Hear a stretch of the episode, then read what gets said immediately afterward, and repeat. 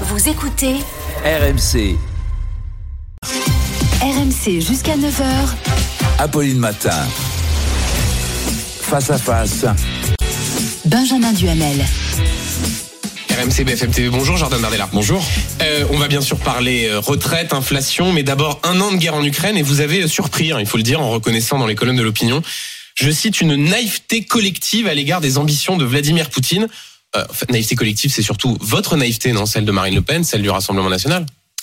Oh, ce serait nous faire un, un faux procès que, que, que de réduire ainsi. Je pense qu'il y a une, une naïveté de, de toute la classe politique en réalité à l'égard des, des ambitions et des intentions de Vladimir Poutine. Je vous rappelle que Emmanuel Macron lui-même, euh, chef de l'État, avait reçu dès son élection au château de Versailles euh, le président Poutine qui était président l'avait de la reçu sur son lieu de vacances. Mais, mais, mais vous avez raison de le rappeler. Je vous rappelle que la France était notamment le, le premier pays étranger à investir euh, en Russie et que euh, euh, plus largement l'Union européenne avait remis sa dépendance énergétique entre les mains de la Russie. Donc je pense qu'il y a eu effectivement une forme de, de naïveté Mais collective à l'égard de ses ambitions. la vôtre quand on regarde Marine Le Pen qui se déplace à Moscou en 2017, qui euh, parle de son admiration pour Vladimir Poutine en 2011, qui euh, dit que non, non, il n'y a pas d'invasion en Crimée. Enfin, pardon, mais c'est que vous vous êtes trompé en fait. Emmanuel C'est- C'est une sorte de façon d'essayer de mouiller tout le monde alors que c'est vous qui avez été Non, naïf. Emmanuel Macron ne s'est-il pas rendu euh, à Moscou? Mais quand il était président de la N'a-t-il pas reçu, pas la même euh, chose que quand on est dans l'opposition. N'a-t-il pas reçu À Marine Brégançon. Le Pen aspire à être présidente de la République? En tout cas dans ces deux dernières élections euh, euh, présidentielles, c'était dans ce cadre-là qu'elle a souhaité euh, euh, di- dialoguer avec la Russie. Moi, j'ai souhaité rappeler une chose très claire dans cette dans cette tribune. Euh, D'abord, quelque chose qui relève de l'évidence, c'est que euh, nous sommes aujourd'hui à un an du Mhm. conflit entre l'Ukraine et la Russie. J'ai voulu rappeler de manière très claire, et nous l'avions condamné à l'époque sans ambiguïté, qu'il y a dans cette affaire un État agresseur, la Russie, un pays agressé, l'Ukraine. Que nous avons aujourd'hui, et je pense que c'est là le rôle de la France, un rôle de paix et un rôle d'équilibre.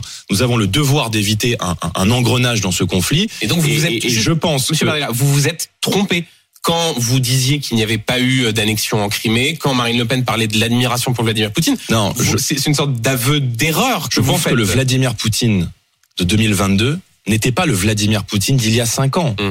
Et si bien d'ailleurs que la France a entretenu pendant très longtemps, et notamment au travers de la diplomatie, sous Jacques Chirac, qui a euh, euh, exprimé à plusieurs reprises son amitié à l'égard euh, de Vladimir Poutine, des liens qui ne sont pas les mêmes que nous avons euh, euh, aujourd'hui. Moi, je, je suis, euh, je suis extrêmement clair. Je pense que, euh, euh, et, et c'est la raison pour laquelle d'ailleurs nous avons condamné cette agression, c'est que euh, on ne peut pas tolérer que la loi du plus fort supplante le droit international. et une victoire de la Russie, et je le dis de manière très claire, très sereine et très posément, une victoire de la Russie de cette façon-là en Ukraine aurait exactement le même effet dévastateur sur le droit international que euh, euh, ne l'a eu l'invasion de, de l'Irak par les Américains en 2003. On va essayer de poser deux questions très concrètes. Si, comme vous le dites, vous n'êtes plus naïf vis-à-vis de la Russie de Poutine, euh, qu'est-ce que fait encore Thierry Mariani, député européen du RN, qui, je cite, maintient que les deux parties ont provoqué la guerre et que les crimes de guerre sont des deux côtés Comment peut-on dire on n'est pas naïf vis-à-vis de Poutine et garder Thierry Mariani au RN Monsieur Duhamel, euh, euh, Thierry Mariani euh, a une, euh, une affection et une histoire particulière avec la Russie. Il a été euh, le président euh, du dialogue franco-russe.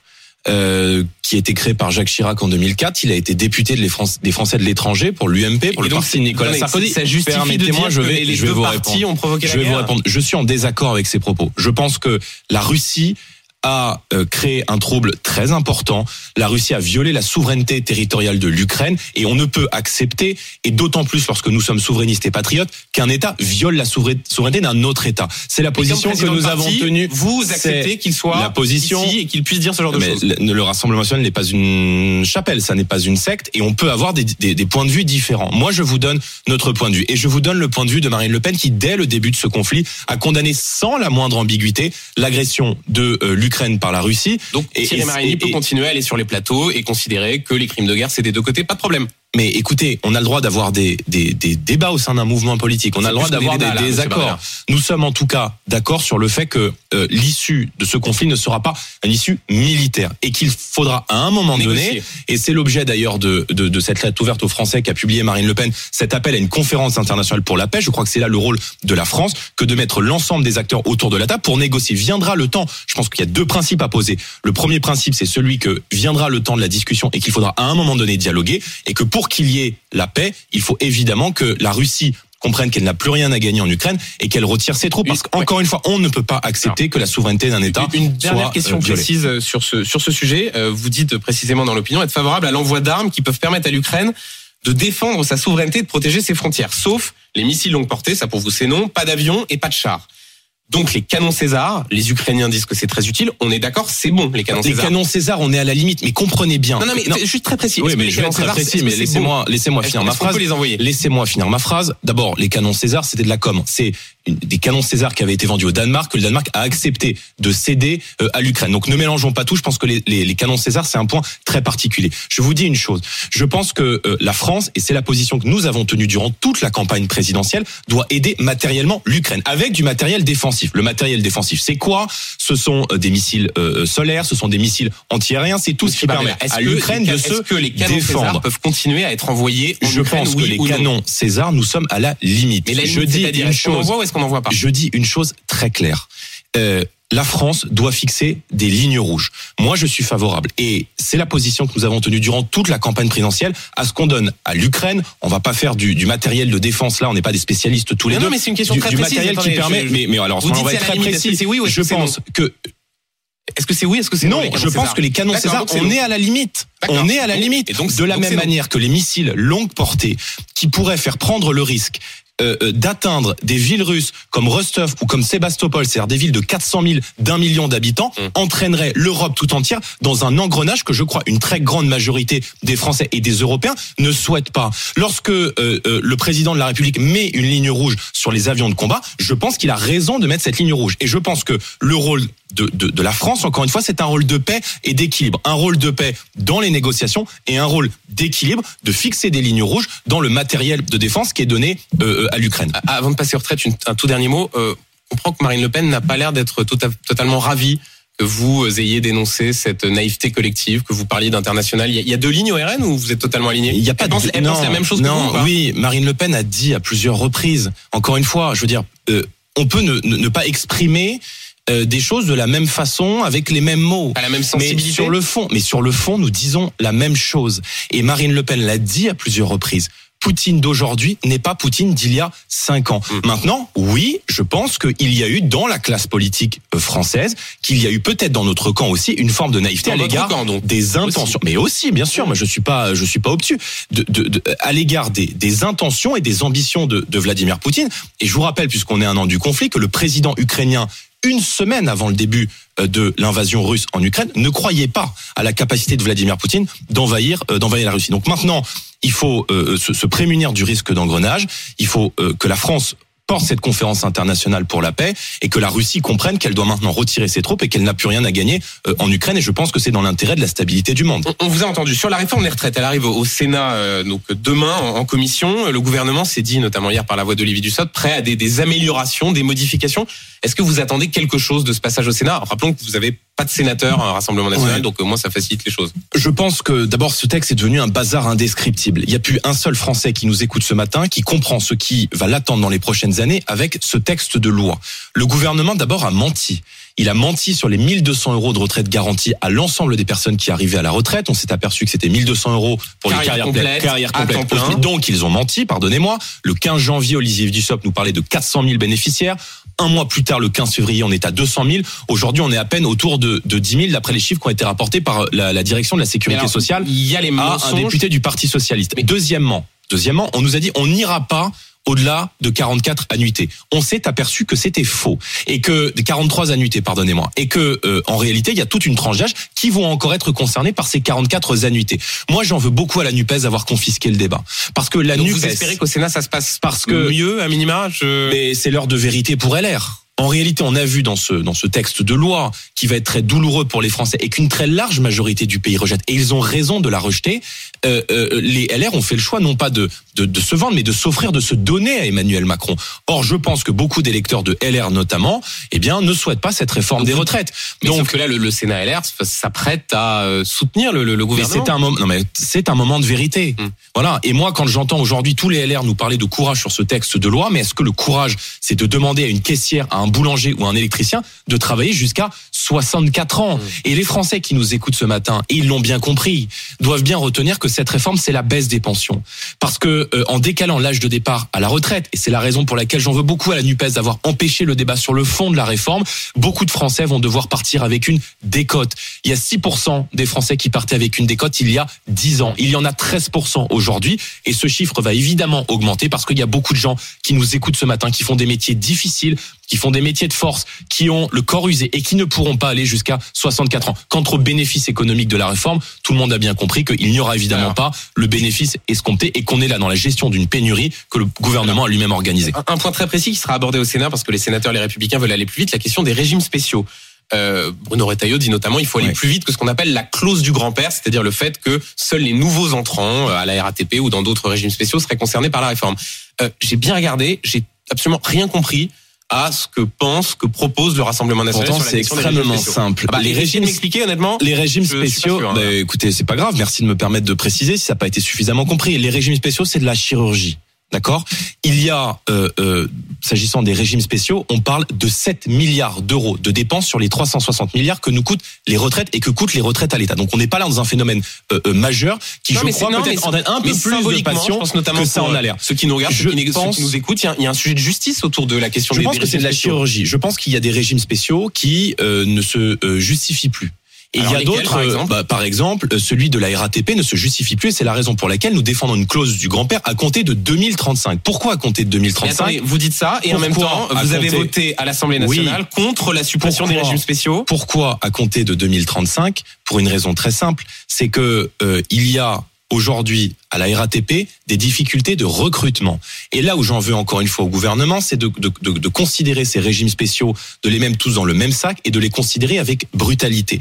Il y a aujourd'hui une grande partie des offres d'emploi à la RATP. Je crois que sur les 1300 ou 1400 offres d'emploi l'an dernier à la RATP, il y en a eu que 900 qui ont été pourvues. On sait qu'il y a 20% du réseau d'Île-de-France Mobilité qui, Donc euh, vous qui subit donc vous défendez subit le des RATP. qui subit. qu'il faut le garder parce je que dis ça- que pour l'instant, je dis que pour l'instant, on ne peut pas retirer le- les seuls avantages qu'offre une profession, alors même que euh, euh, on a déjà du mal à recruter dans ce secteur. En revanche, effectivement, à terme, il faudra remettre de la justice dans ce système, et c'est la raison pour laquelle on a défendu la suppression des régimes spéciaux à l'Assemblée on nationale. a défendu pas sur celui-ci, on nous a Ah, Laure si, Lavalette, non, si, Laure Lavalette a déposé Laure Lavalette, 1. qui est députée du Rassemblement national, Hum. a déposé un amendement pour celui-ci.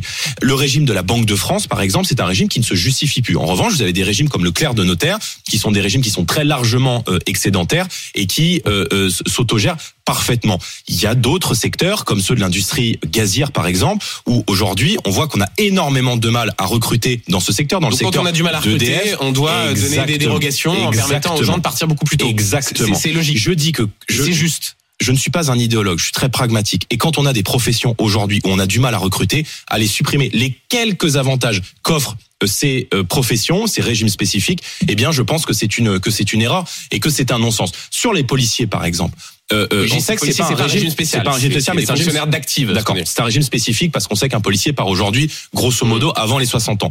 On fait le choix de faire cotiser plus longtemps des policiers, alors qu'on sait que euh, euh, ce sont, c'est une profession dans laquelle on a énormément de mal à recruter. Mhm. Donc, encore une fois, c'est pas un phénomène économique majeur dans la retraite. On a effectivement dans cette, euh, dans, dans ce débat sur les retraites, un problème de recettes. Et on a un problème de recettes. Pourquoi? Parce qu'on a de moins en moins de cotisants. Donc, les leviers les plus essentiels, c'est l'emploi, c'est de faire le patriotisme économique, Oui, c'est ça, d'engager, c'est hein. d'engager la réindustrialisation et c'est de soutenir une politique nataliste. Si on poursuit les courbes de la natalité, en 2035, à partir de 2035, il y aura dans notre société beaucoup plus de, euh, de décès que de naissances. Alors que la France n'a jamais été aussi peuplée, on n'a jamais fait aussi peu d'enfants. Donc je pense qu'il faut libérer les taux financiers sur les familles. Et, et en ce sens, je pense que les, les, les, les erreurs qu'a faites François Hollande en 2014, notamment d'abaisser le quotient familial ou euh, de réformer l'université des allocations familiales, a été une erreur très importante sur laquelle nous reviendrons au pouvoir. Le, le- le prochain rendez-vous que fixe l'intersyndicale, c'est le 7 mars, France à l'arrêt, et vous vous êtes dit euh, opposé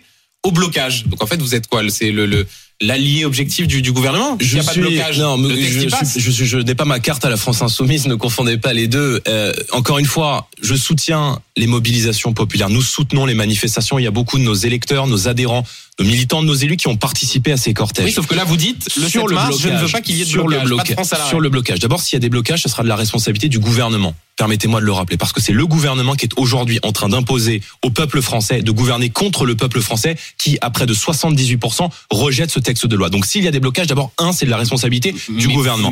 Deuxièmement, blocages, deuxièmement, moi j'ai deuxièmement, j'ai des réserves sur les blocages parce que je pense que les blocages ça pénalise les Français les plus modestes. Et que les Français les plus modestes auraient euh, à cet effet la double peine, c'est-à-dire et la retraite à 64 ans et euh, les blocages et ça va pénaliser les infirmières libérales qui ont besoin de leur véhicule pour travailler. Ça va pénaliser les Français qui doivent emmener leurs enfants à l'école et qui ont besoin de leur voiture pour aller travailler. Ça va pénaliser les Bardella- policiers, les pompiers. Donc je dis une chose très simple, la solution à tous les blocages, c'est le référendum. Quand on Mais a un texte de loi Il y a eu une motion référendaire, ça a été rejeté. Ce que dit on la a un c'est ce que dit texte de loi, eh bien le président de la République doit maintenant entendre cela. Les Français sont contre ce ça. que dit la NUPES et ce que dit l'intersyndicale, c'est en l'état, si on ne va pas plus loin, si on ne monte pas en puissance, le texte passera. Donc en fait, vous, vous êtes fataliste, le texte va passer s'il ne faut pas de blocage. Non, il y aura un vote à l'Assemblée nationale.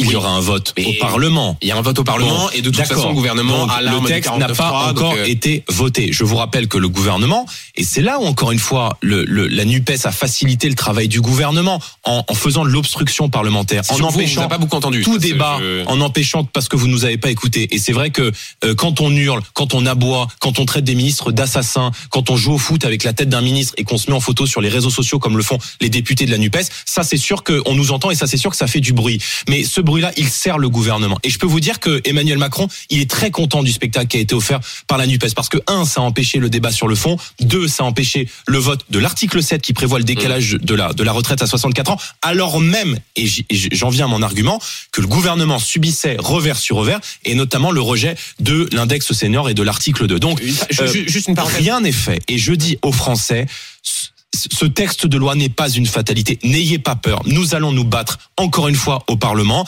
Les Français qui euh, souhaitent manifester pacifiquement doivent continuer à le faire.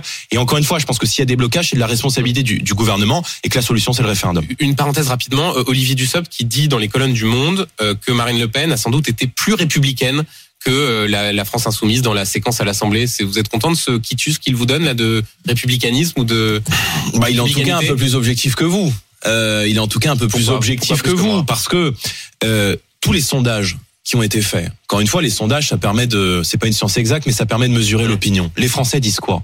Ils disent que dans le sondage Ifop, dans le sondage qui est sorti euh, dans le JDD la semaine dernière, que Marine Le Pen et les députés du Rassemblement national ont été l'opposition la plus sérieuse et la plus crédible à ce texte de loi à l'Assemblée nationale. Et euh, oui, nous nous considérons euh, que euh, les gens euh, qui siègent sur les bancs de la majorité présidentielle ne sont pas des ennemis, mais que ce sont des adversaires politiques. Mmh. Et euh, le vous comportement vous sentez plus proche d'Olivier Dussopt que de la France insoumise? Non, absolument pas. Je pense que euh, nous avons d'un côté une violence sociale qui est exprimée par le gouvernement contre les Français et de l'autre une violence démocratique qui est exprimée par la Nupes et qu'ils expriment en toutes circonstances. Et je dis que euh, entre ces deux violences-là, nous incarnons la voie du sérieux, la voie de la raison. Et je dis aux Français que si nous arrivons à la tête de l'État en 2027, nous garantirons une retraite à 60 ans et 40 annuités pour ceux qui ont commencé à travailler entre 17 et 20 ans parce qu'ils ont les métiers les plus difficiles et que faire peser une réforme des retraites sur les gens qui ont les métiers les plus durs dans notre société, c'est d'une brutalité absolument inouïe. Euh, Un un mot sur l'inflation, Jordan Bardella. Euh, notamment, ça continue de progresser beaucoup dans, dans l'alimentaire. Emmanuel Macron, ce samedi, a appelé euh, les, les distributeurs à réduire leurs marges. Euh, il a raison de mettre la pression de, de cette façon-là sur les, sur les distributeurs Mais il parle, mais quelles mesures ont été prises? Rien. Je veux dire, Monsieur le Maire, le ministre de l'économie, a enterré le panier Même alimentation si de le gouvernement d'Olivier Grégoire. qu'il y a encore Bon, une, on un a devant passage. nous un mars qui va être un mars rouge. Voilà, un mois de mars il n'y a pas de mars rouge, vous ne le croyez très pas. difficile. Oh, il se sera- le- le- on sait que l'inflation va augmenter au mois de mars pour une raison très simple, c'est que les négociations commerciales entre euh, la grande distribution et les fournisseurs se terminent le 28 février et qu'il y aura à partir du mois de mars et sur les mois qui viennent une inflation très importante. Le mur de l'inflation, il arrive. Et c'est la responsabilité du gouvernement que ne pas laisser des millions et des millions de gens dans l'angoisse et dans l'inquiétude. Trois grandes mesures. La première, la baisse de la TVA de 20% à 5,5% sur le carburant, l'énergie. Parce que l'énergie et le carburant, se chauffer ou se déplacer, c'est un bien de première nécessité. Et que quand il y a un carburant à 2 euros et qu'il y a 60% de taxes sur l'essence, euh, on peut agir immédiatement pour rendre aux Français les fruits de leur travail. Deuxièmement, prendre un panier de 100 produits de première nécessité, le riz, les pâtes, les couches pour les enfants, les produits éner- énergétiques et les sortir totalement de TVA. L'Espagne l'a fait il y a quelques semaines et ça permet concrètement immédiatement, tout de suite, de rendre du pouvoir d'achat aux Français. Et troisièmement, il faut augmenter les salaires. Parce que tout augmente dans notre société, Mmh. sauf les salaires. Moi, je discute avec beaucoup de chefs d'entreprise qui nous disent, on aimerait augmenter les salaires dans notre entreprise. On aimerait faire un geste pour accompagner nos salariés dans cette période difficile, mais ça n'est pas possible. Et c'est la raison pour laquelle Marine Le Pen a défendu avec l'ensemble de nos députés à l'Assemblée une mesure qui est une mesure gagnant-gagnant qu'on passe avec les chefs d'entreprise. Vous euh, euh, augmentez de Mmh. 10% les salaires de tous vos salariés. Ces 10% sont exonérés de charges. Et ça, c'est une mesure Monsieur- concrète pour euh, accompagner les Français et pour leur redonner un peu d'oxygène. Un tout dernier mot, Jordan Bardella, euh, un- sur l'affaire Palmade. Une décision sera rendue tout à l'heure sur l'éventuel placement en détention provisoire de, de l'humoriste. Euh, vous qui ne cessez de dénoncer une justice laxiste, est-ce que vous considérez que la place de Pierre Palmade est en prison si bien sûr son état de santé le permet? Non mais moi je d'abord je ne je ne me mets pas à la place de la de la justice et de la procédure de justice. Ce drame euh, est a, a ému et a choqué tout le monde et euh, moi je n'ai aucune tolérance pour euh, des gens qui prennent le volant après avoir consommé de la drogue ou après avoir Donc vous consommé demandez des une produits sévérité euh, de la justice en l'espèce. Ah, je pense que c'est la moindre des choses. Merci Jordan Bardella. Merci à vous. 8h53, RMC, BFM TV.